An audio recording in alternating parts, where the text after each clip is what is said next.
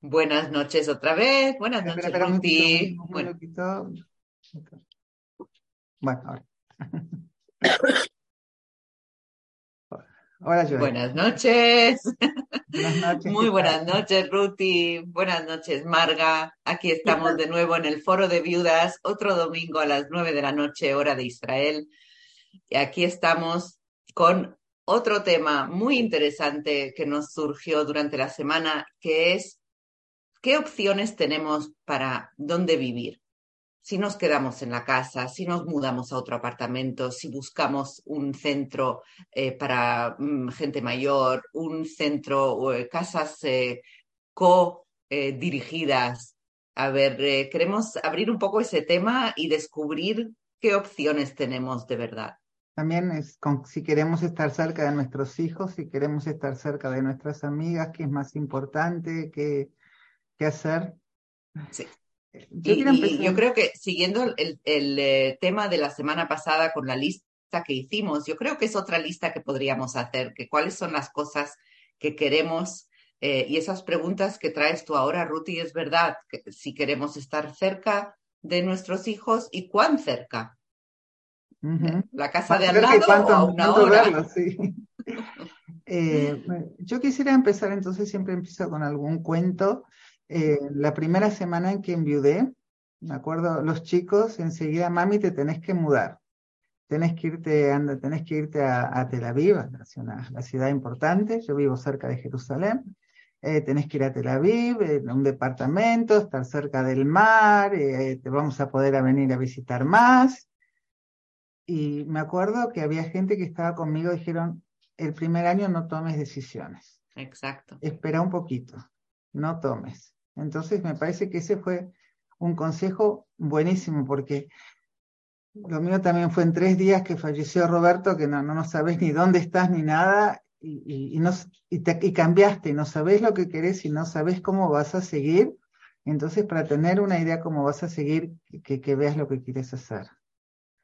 Es que yo pienso que esto que, que, te, que te, dijeron como consejo es, eh, es, es, válido para cualquier otro tipo de decisión. Hablamos varias veces que el periodo de duelo es un periodo en el cual la persona que lo pasa está totalmente influenciada por ese dolor y por esa sensación de vacío que tiene. Por lo tanto, las decisiones que tome van a estar muy influenciadas por esa sensación. Por lo tanto, las grandes decisiones no son aconsejables, no es aconsejable tomarlas en ese periodo de tiempo. Y pasar a otro lado es una gran decisión, dónde vivir. Así que me parece que es un consejo válido para esto y para todo lo demás. No solo pasar a otro lado, son muchos cambios. Son las amistades, son que, que conoces los negocios y tener que conocer todo de vuelta son muchísimos cambios. Uh -huh. A mí me duró más de un año. Yo, yo decidí a los dos años uh -huh. mudarme. ¿Te mudaste eh, de ciudad? No, yo me mudé en el mismo barrio. Pero vendió la casa, tuvo que vender la claro. casa. Estábamos juntas ahí. Sí. Así que eh, decidí mudarme, pero guardar mi entorno.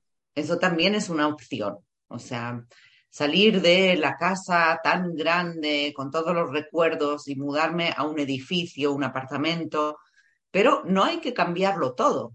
O sea, yo, yo me quedé en el mismo barrio, donde tengo, conozco, o sea, es el otro lado del barrio, pero es o sea, más o menos lo mismo, y estoy cerca de, de, mi comunidad, de mi sinagoga, de, mi, de, mis amigos. Entonces, no necesariamente mudarse quiere decir cambiarlo todo.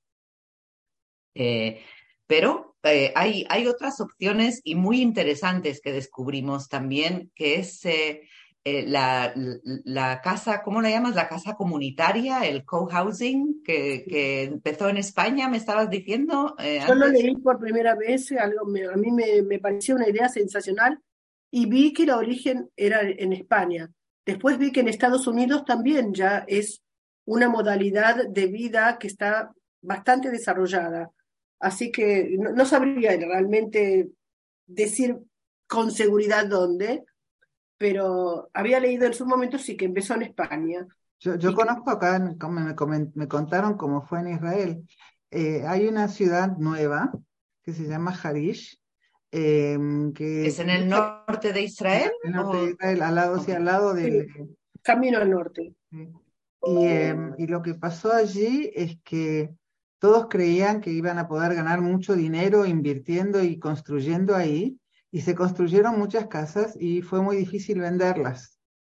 Entonces, un grupo que se formó de como una de unas cinco personas eh, fueron al constructor y le ofrecieron alquilarle un edificio por cinco años. Dijeron, para asegurarnos que tenemos cinco años, fueron para... Y em, eh, departamentos chicos de, de, uno o dos dormitorios, pero no necesitamos más. Eh, que tenga un lugar comunitario abajo para que se puedan reunir. Hasta pensaron en, no tener cada uno su automóvil, sino que tener eh, dos o tres automóviles y cada, cada uno que necesita poder usar el automóvil. La, la, la, idea era estar juntos, que tengo ganas de tomar un café, le toco el, sé que siempre hay alguna vecina que, que, con la que puedo ir a charlar o tomar un café o que me pueden ayudar. Siempre este mi miedo si me siento mal. Pero ¿tiene un área comunitaria abajo o es, son solo apartamentos? Me parece que tienen área comunitaria abajo. Y después hicieron, sé que en ese lugar hicieron otro edificio más. Y hace poco una amiga me dijo que, em, que se están haciendo más de esos edificios pero ahora, eh, más que nada, hablándolos con, eh, con las, las, municipalidades, con las ciudades mismas, y que sean un edificio donde puedan estar más tiempo, o sea, se paga un alquiler. Y le pregunté a mi amiga, le digo, ¿hay gente que tiene su propia casa también pasa a vivir allí? Me dijo, sí, hay gente que tiene su propia casa, pero que les es muy importante la vida comunitaria. Entonces también están anotados para eso. Sé que en unas cuantas ciudades de Israel le están haciendo. Aquí bueno, fueron a preguntarle al, eh, al gobernador, o sea, yo vivo en un lugar chiquito, al alcalde o en el intendente y el intendente los mandó a, la, a, la, a la, ingeniera del, del, lugar y ella le dijo, bueno, ahora estoy muy ocupado, vengan en cinco años a hablar. Ahora, imagínense, mi amiga tiene 70 años, hay gente de 75 que decide ven en cinco años a hablar, también hay que ver la edad, las edades, que eso también lo vamos a hablar enseguida. Pero esto estás diciendo que es una modalidad, digamos, de vida diferente a la que ocurre en los lugares, en los hogares o en los lugares a donde la gente va a un, lugar, no sabría cómo decirlo. hogares asistidos. Viviendas asistidas, viviendas asistidas. Porque acá la gente vive de manera independiente, ¿no es cierto? Lo que sería como un co-housing que habíamos hablado antes, parecido a lo que es un co-working, ¿no? En los lugares de trabajo. porque aquí la gente, el, proyecto que dije antes, la gente se dirige sola. En una vivienda asistida tenés alguien que, que, dirige, tenés un director, tenés eh, la gente que trabaja allí. Puede ser que acá traigan a alguien, traigan una enfermera, un médico cada tanto, pero lo otro es una cosa que es eh, mucho más eh, institucionalizada, está organizada y es un negocio también. Sabemos que acá en Israel existen y son muy caros porque es un negocio. Es un negocio y además que, que, que propone un, eh, digamos, como la gente, en general, por ejemplo, acá, acá donde yo vivo, en la ciudad misma hay uno solo, pero digamos que en los alrededores, que necesitas auto para, para, para llegar ahí, entonces e, este tipo de instituciones ofrece muchísimas alternativas, tanto en el tipo de, departamentos que hay, y alternativas sociales y deportivas. Y culturales, traen un montón de cosas culturales, médicas, digamos que es como una mini ciudad dentro, dentro de un lugar en donde la gente va y compra, ¿no es cierto? Normalmente compra un departamentito chiquito, pero que está como supeditada a la dirección del lugar. El primer, lo primero que vos decías no es así. No hay una dirección, sino que cada uno es independiente, compra su departamento, pero que tienen espacios comunes, viven todos juntos y cada uno se administra y busca sus recursos de manera independiente. Esto está sí. Hay otra solución que escuché, que me dice que es de Ledor Bador en Buenos Aires, de la comunidad judía, que hay un edificio comunitario, pero dan servicio también, hay gente que compra o alquila departamentos enfrente o muy cerca, que ellos quieren ser más independientes, no quieren eh, vivir en, nuevamente en los departamentitos chicos, quieren tener, pero recibiendo servicios, los servicios médicos, y pueden ir a los servicios culturales, del de el servicio comunitario. O sea que cada vez se van adaptando a lo que la gente va queriendo. Y la otra pregunta es si uno, me, falta la palabra en, español, eh, si uno pasa a ser dependiente, se dice que uno necesita estar siempre internado, porque sé que hay que poner una gran suma de dinero para entrar en estos lugares y al pasar a ser dependiente de repente no, pierden esa suma, también eso me te asusta, pero no podemos decir a mí no me va a pasar porque el porcentaje de gente que, que necesita es grande. Pero hay, hay otro, otro aspecto que en Israel, por lo menos, que es lo que conozco yo, para entrar en un, en un eh, edificio de vivienda asistida, tienes que ser independiente. Sí. Una vez que vives allí, si después necesitas eh, ayuda médica o, alguien que mm, te cuide 24 horas, te puedes quedar. Pero alguien que necesita ayuda médica 24 horas no puede entrar como nuevo residente. O sea, para poder entrar tienes que ser independiente. Si después con el curso del tiempo te vuelves dependiente de alguien, no te echan.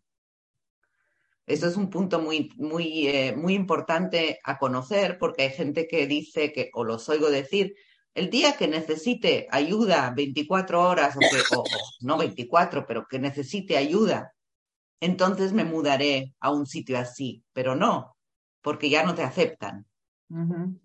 O sea, es muy importante saberlo. Quisiera, quisiera empezar por, por el primer punto, vivir cerca de los hijos y pasar a servir a los hijos. ¿Y pasar a ser más? Servir, a, cuidar a los nietos. Em, escucho así de gente, uy, ¿qué, ¿qué más puedo hacer que, que ayudar mucho a mis hijos a cuidar a mis nietos? Los lunes, miércoles y viernes saco del jardín de infantes y estoy con los hijos de mi hijo tal y tal. Los días martes, jueves y sábado estoy con tal y tal. Estoy muy ocupada, estoy también y amo a mis nietos. Ay, qué lástima, no puedo ir a un paseo, no puedo ir al cine, estoy tan cansada. ¿Qué es lo que hay que hacer? ¿Ayudar? ¿No ayudar? ¿En qué medida? es una eh, decisión muy eh, eh, individual, ¿no?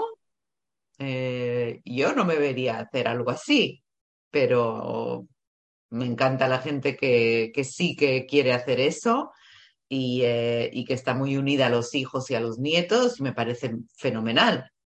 Eh, ¿Qué pasa si un día el hijo o los hijos deciden mudarse a otro sitio? Le acaba la vida a la abuela. También no tenemos que ser tan dependientes de nuestros hijos como para, o sea, es, un riesgo a tomar, ¿no? Los, hijos no van a vivir siempre tan cerca nuestro. Y si se mudan, nos mudamos nosotros también. Tampoco los nietos no van a quedar siempre siendo niños. Claro. Claro.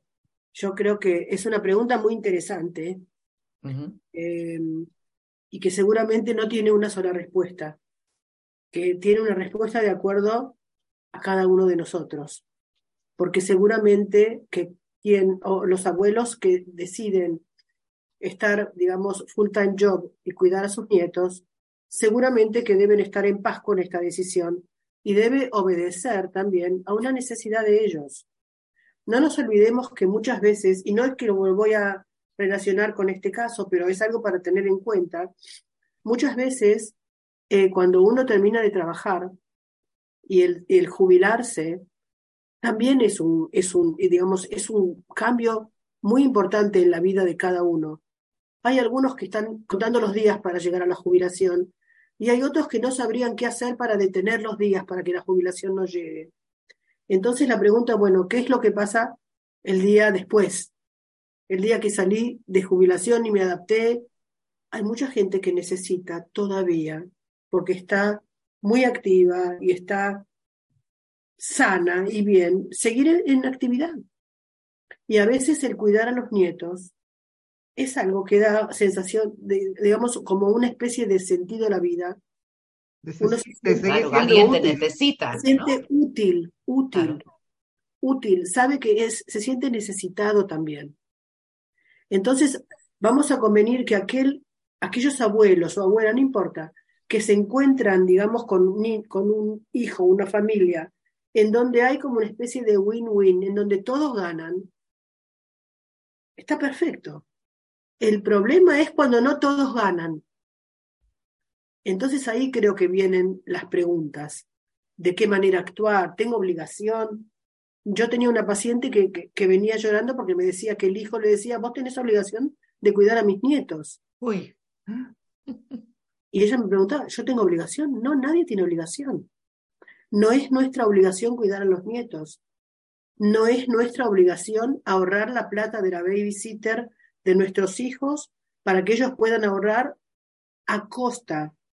También podemos ayudarlos a veces. Por supuesto. Podemos decir, yo no puedo, pero te voy a ayudar. Podemos hacer todo lo que esté bien en y Podemos hacerlo menos días por semana también. Claro. Por eso pienso que, que eh, lo que es importante es que cada uno de nosotros, cuando se hace estas preguntas, digamos, eh, en principio conteste, bueno, ¿y qué es lo que yo quiero? Que es un poco como la lista de la semana pasada. ¿Qué quiero yo? ¿Qué tipo de jubilación quiero? Hay gente que, que se muda a este tipo de, de centros porque necesita estar con otra gente. Gente que es muy sociable, social, tiene tiempo libre, tiene dinero como para poder estar en una institución que le ofrezca todo tipo de alternativas culturales y pero por favor, va a tener una vejez fantástica, ojalá la salud le permita y lo pueda disfrutar al máximo posible. Hay otras personas que no son tan sociales y que el vivir con otra gente no le interesa.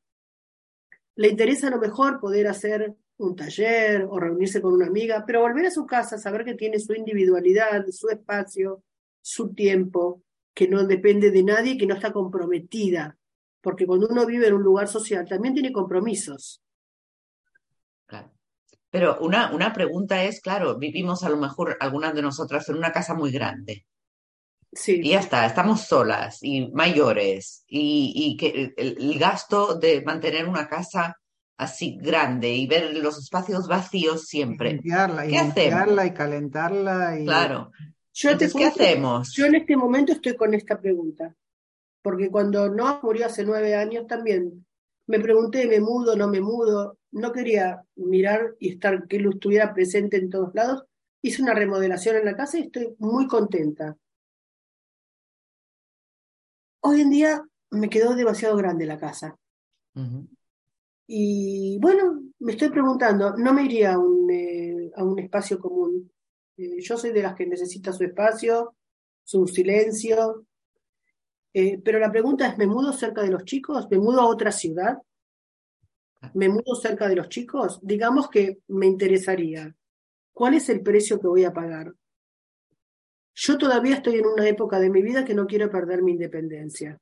Y vos seguís trabajando, tenés tus pacientes cerca tuyo. Claro, y sigo trabajando. Entonces es una pregunta que tiene varios bemoles para contestar. No es una un sola una sola variable.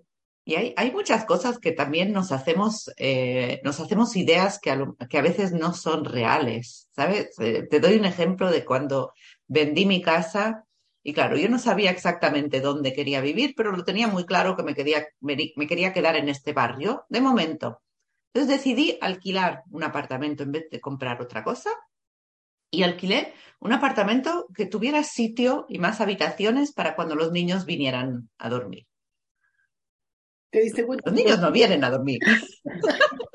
o sea, eso era una... No, pero visitas, siempre recibís visitas y tenés gente que se queda contigo y te, viene. Sí, sí, sí, me gusta tenerlo, la verdad. A veces sí, pero, pero vienen mucho menos de lo que yo me imaginaba. Pero hay algo lindo del proyecto en el que estás vos, y no lo mencionaste, la parte de mantención. Que tu edificio tiene gente de mantención, cualquier problema que tenés, levantás un teléfono y vienen. Yo estoy hace una semana con agua, bañándome con agua fría hasta que vuelva mi vecino que me ayude a arreglar el calefón.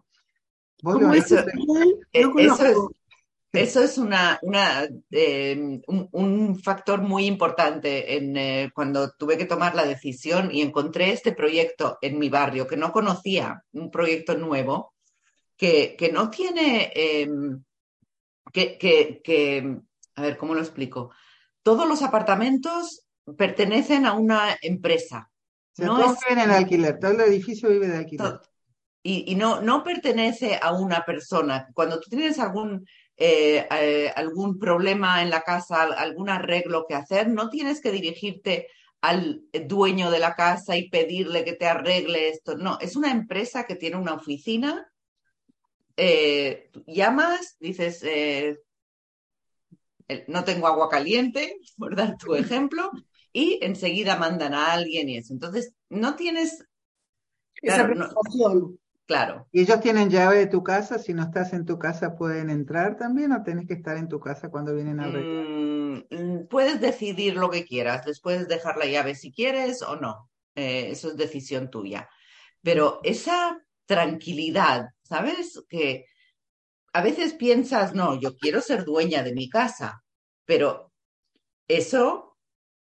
Tiene eh, también su precio. Claro, y ahora estoy tan contenta. El, piso de abajo tiene eh, humedad, que, dice que viene de este apartamento. No es problema mío.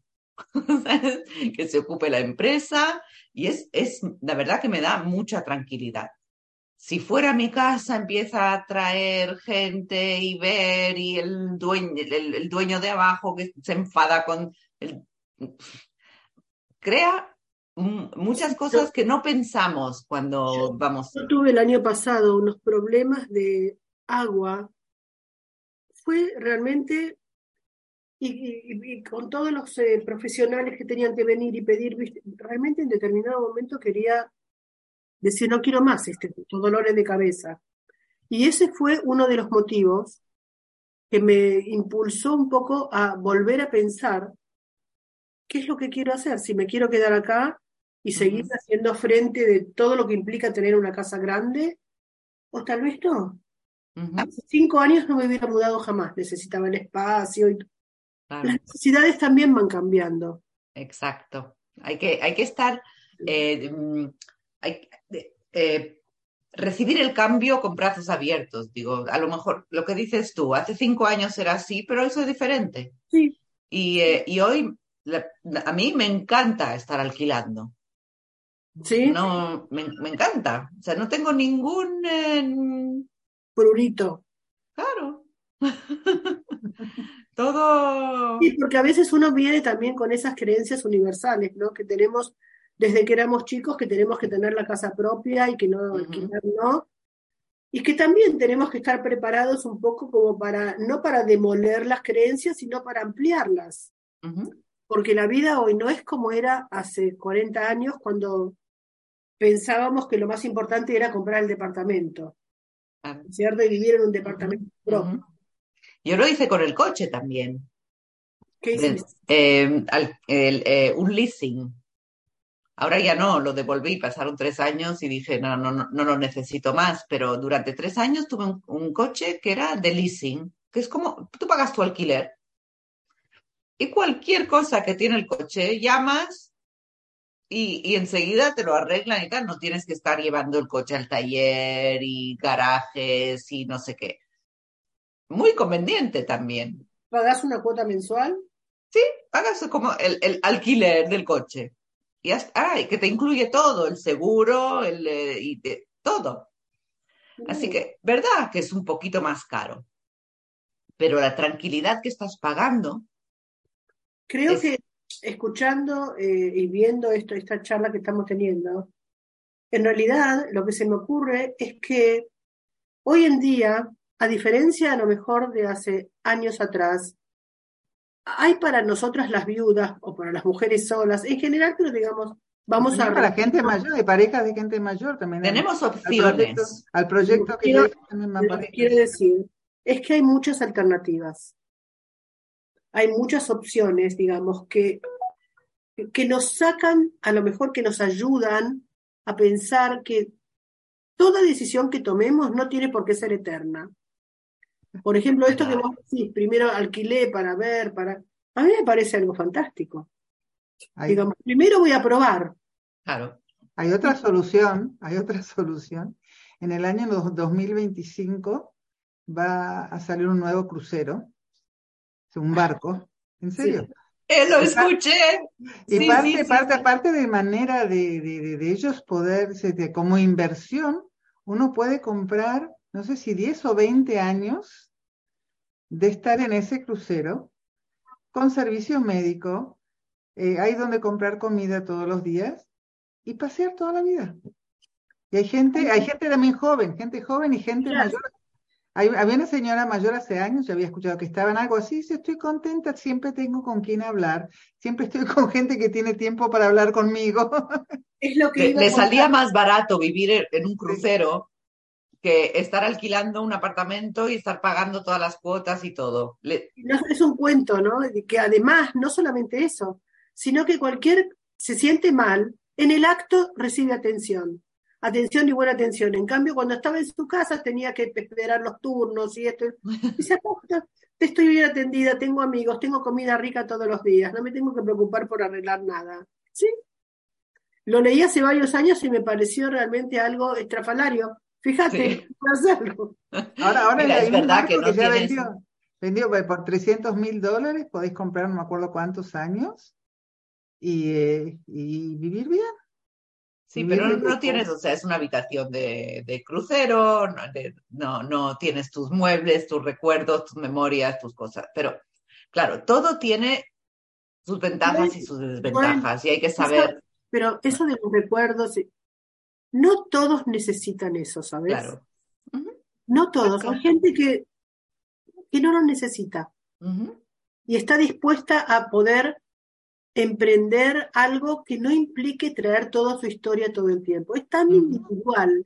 Exacto. Es tan individual. Y yo creo que lo lindo de esto es que al no haber una sola dirección, como había hace muchos años atrás, en donde uno o estaba dentro o estaba totalmente afuera, al tener tantas opciones, cada uno puede realmente encontrar lo que le calza. Y si no me calza esto, voy a probar con otra cosa. Es cierto, no es tan fácil cambiar a nuestra edad y hasta que uno lo hace. Bueno, pero el hecho de saber que no estoy encadenada hasta mi último día, también me ayuda a poder tomar determinaciones que antes a lo mejor... y mirar, mirar a lugares donde no se me hubiera ocurrido mirar antes que hay otros tipos de soluciones y otros tipos de cosas, y hablar con la gente, porque a veces hablas y, la gente sabe de otros proyectos, otras cosas que vos no, ni, habías escuchado. Me encanta el proyecto del crucero, Ruti. yo, yo creo que el, año que viene, en invierno, me voy tres meses a estar en un crucero, no soporto el invierno. Ay, ¿en serio? Yo a mí me encanta. Sí, vente a Jerusalén un poquito. Sí, Afuera es un diluvio total. Bueno, en Estados Unidos hay gente que, que vive en Florida en el invierno y en Nueva York en el verano. O sea, necesitas, eh, por supuesto, el, dinero y poder mantener, pero hay gente que tiene eso. Sí. ¿Queréis venir a un crucero el año que viene? ¿Por qué no? Se apunta. ¿Por qué no? Pero yo creo que lo importante de, de, digamos, de esta charla, que por suerte tiene mucho humor también, es, saber que la respuesta no es una sola. Exacto. Y que, y que hoy en día buscando y hablando se encuentran alternativas. Yo no sabía, por ejemplo, esto que contaste, Joel, de que alquilase un lugar a donde hay un servicio. Yo lo tomaría de mil amores, de mil amores. Y otra cosa es de convencer a amigas que estén en casos similares de pasarse juntas a un lugar así, así van a tener también el apoyo y no va a ser todo nuevo y tener que hacer nuevas amistades. Y...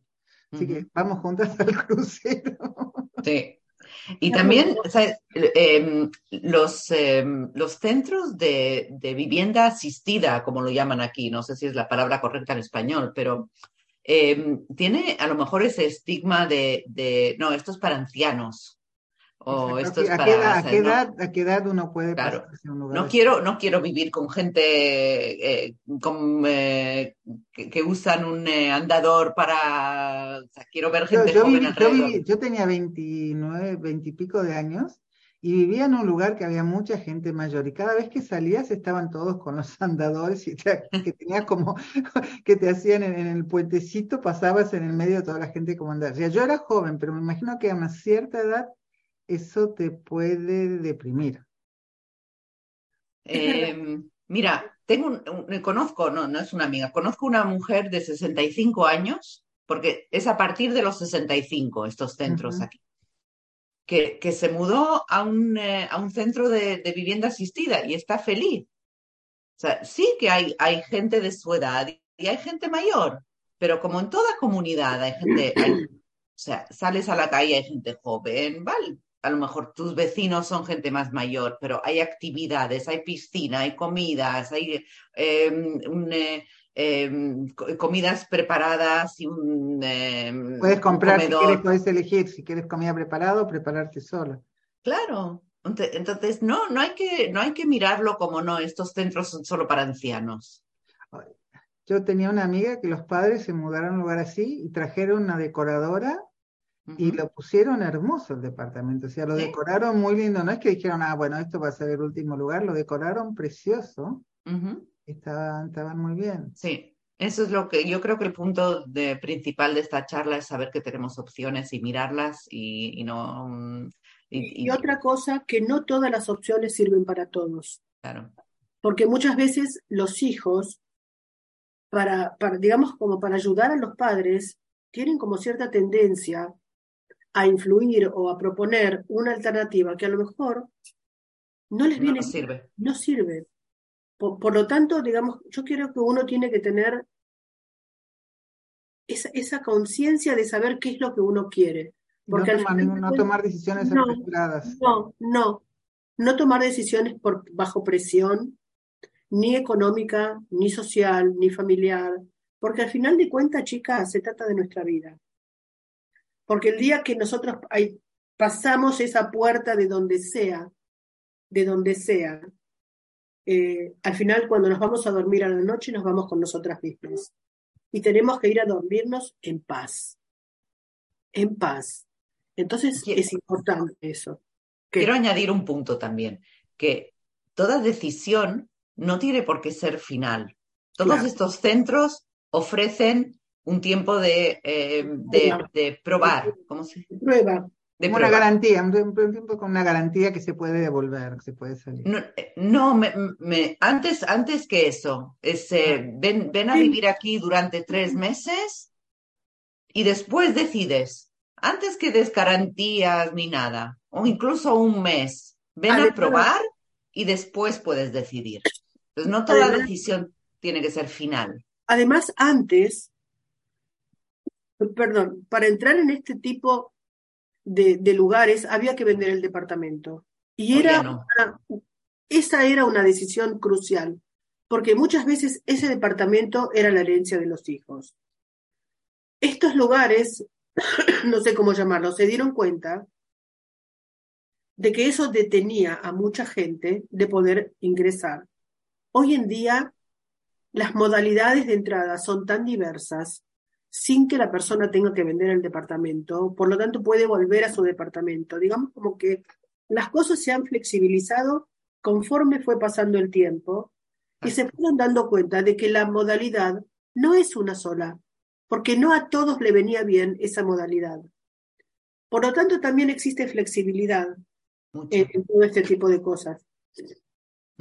Perdón. Qué suerte, ¿no? Chicas, que no sea solamente uno el camino.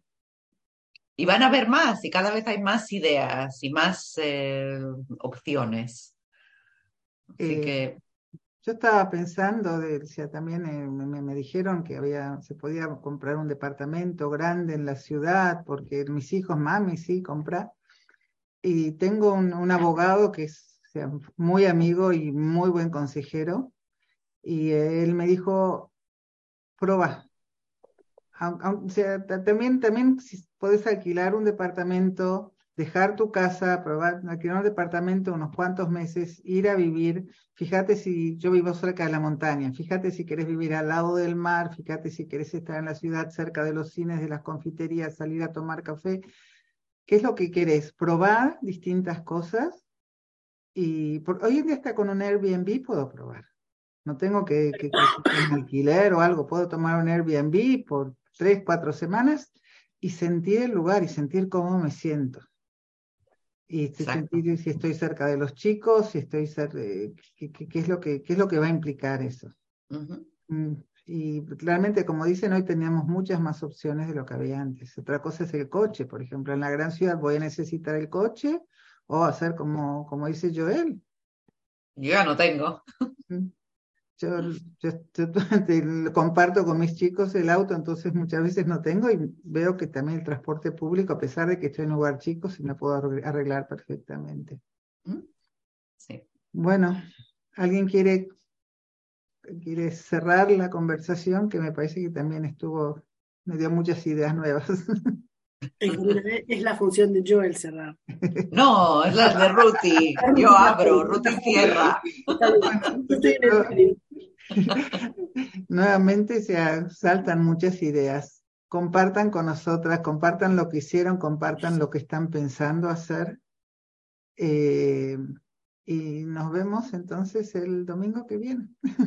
Ah, y síganos en Spotify, en YouTube, en, eh, y compartan. Si salen a caminar, nos ponen en Spotify y pueden escuchar las grabaciones también. Y yo diría también que le cuenten a otras señoras viudas que lamentablemente siempre hay nuevas, ¿no es cierto? Que estamos acá, que estamos acá para acompañar, para apoyar y que juntas somos más y somos más fuertes. Más fuertes.